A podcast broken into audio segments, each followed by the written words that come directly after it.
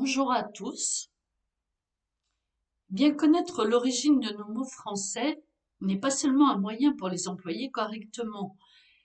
Cette connaissance éclaire parfois nos aspirations secrètes et nos rêves. C'est le cas pour les mots désignant les jardins. Si l'on regarde du côté du latin et du grec, bien on est déçu. Le mot normal du grec, à savoir n'a rien donné en français.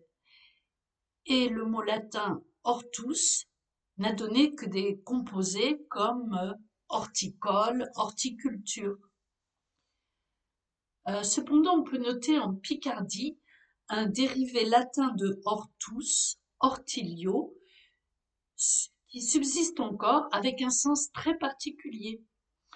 Les ortillons sont des maraîchers qui cultivent des jardins, les ortillonnages, desservis par les innombrables canaux de la Somme. Ils circulent à l'aide de bateaux plats dont ils se servent aussi pour transporter leurs produits à Amiens. Le marché sur l'eau de cette ville offre un spectacle très pittoresque et riche en couleurs. Mais après cette petite diversion, une surprise nous attend. C'est un mot qui a été employé en grec, mais qui n'était pas d'origine grecque et qui a fait fortune dans nos langues modernes, c'est le mot paradis. En grec, paradeisos. Il a d'abord été employé par Xénophon lorsqu'il a pénétré au cœur de l'Asie et parlé de ses paradis, c'est-à-dire de ces vastes jardins somptueux qui étaient la propriété des princes de Perse. C'était un mot d'emprunt désignant pour les Grecs une merveille à imaginer située dans un lointain Orient. Le terme ensuite s'est chargé, on le sait, de toutes les aspirations religieuses du christianisme. Il a été employé pour désigner le lieu des origines et d'une vie parfaite, le jardin d'Éden, évoqué dans la Genèse. Éden est cette fois un mot hébreu, mais ce fut là un paradis perdu. Aussi la religion nous propose-t-elle un autre paradis. Le mot désigne alors le lieu éloigné de la terre et à peine imaginable où parviennent les âmes élues et définitivement sauvées. Il s'oppose dans ce cas à l'enfer et au purgatoire. Mais rappelons-nous, à l'origine, c'était un jardin.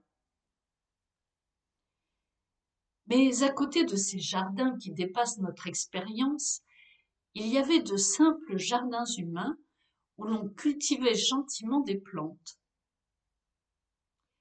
Il se trouve que là aussi le mot est évocateur, non pas d'aspiration à un au-delà, mais au contraire d'un désir d'une paix humaine dans un cadre modeste où l'homme travaille tout simplement. Pourtant, le nom de nos jardins n'a rien à voir avec le grec. Il vient d'un mot franc se rattachant aux emplois germaniques de l'anglais ou de l'allemand, garden ou garten. Mais il est intéressant de voir que ce mot signifiait endroit clôturé. L'idée est bien celle d'un domaine préservé, à l'abri de la nature sauvage ou des incursions d'autres hommes. Et toute une philosophie surgit alors.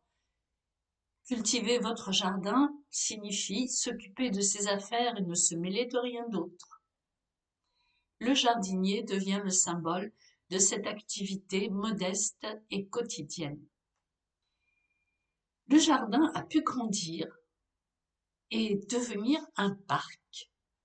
L'origine de ce mot parc est beaucoup moins limpide que celle de jardin. Disons même qu'elle est tout à fait obscure. Mais la notion qu'il désigne est extrêmement nette et s'est maintenue dans la langue avec une rare constance. Un parc a toujours été un espace entouré de murs ou au moins d'une clôture. Au Moyen Âge, les parcs des châteaux nourrissaient des bêtes sauvages destinées à être chassées. Au parc, s'opposait la forêt, que son nom, dérivé du latin foris, qui veut dire en dehors, désignait comme extérieur au parc. À l'époque moderne, le parc n'a servi qu'à l'agrément. Mais un parc est toujours plus vaste qu'un jardin et il continue à être clos. Les anciens chasseurs utilisaient des parcs enceintes de filets où se trouvaient enfermés cerfs et sangliers que l'on n'avait plus qu'à courir. L'enceinte de filets subsiste dans les parcs de mer où le poisson est retenu. Les parcs à huîtres sont environnés de claies, d'où leur nom de clairière. Mais parc, c'est dit aussi de l'enceinte d'un camp militaire. Encore aujourd'hui, le matériel de guerre est placé dans les parcs d'artillerie ou de génie.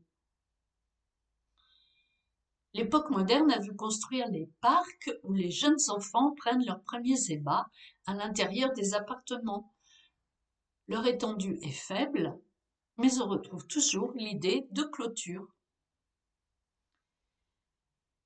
Le mot parquet, lui, diminutif de parc, c'est d'abord dit d'un compartiment de pâturage. Puis le mot s'est appliqué à des compartiments à l'intérieur d'un édifice. Ainsi, à l'intérieur d'un tribunal, c'est l'endroit séparé du reste de la salle où siège le ministère public. Et par suite, les magistrats eux-mêmes, avocats généraux et procureurs, qui composent le ministère public. D'où leur nom de parquet. Comment rattacher à ce sens général le sens le plus usuel de parquet, celui d'assemblage de planches minces qui constituent le plancher d'une pièce? Eh bien, les parquets où siégeaient les hauts magistrats et les membres du Conseil royal étaient surélevés par rapport au reste de la salle. Le plancher de ces parquets était fait de planches élégamment disposées, montées sur des pièces de bois, les lambourdes. Cet agencement servit de modèle lorsqu'à partir du XVIIe siècle, on ne se contenta plus, pour les pièces d'habitation, de carrelage ou de simple plancher. Vous dire qu'actuellement, sauf pour l'historien et quelques expressions particulières mises à part, un parquet n'est plus un petit parc. Et pour conclure, si le jardin a pu grandir, devenir un parc, l'idée de clôture est bien sensible dans tout le vocabulaire. Même si le mot paradis avait une origine comparable, l'évolution l'a entraîné vers d'autres valeurs. On a donc deux orientations bien différentes, mais l'emploi des métaphores peut les rapprocher. Devant un petit jardin bien soigné avec quelques fleurs et quelques légumes, on dira c'est un vrai paradis. Les métaphores rapprochent le rêve et la réalité et je vous dis à la prochaine fois.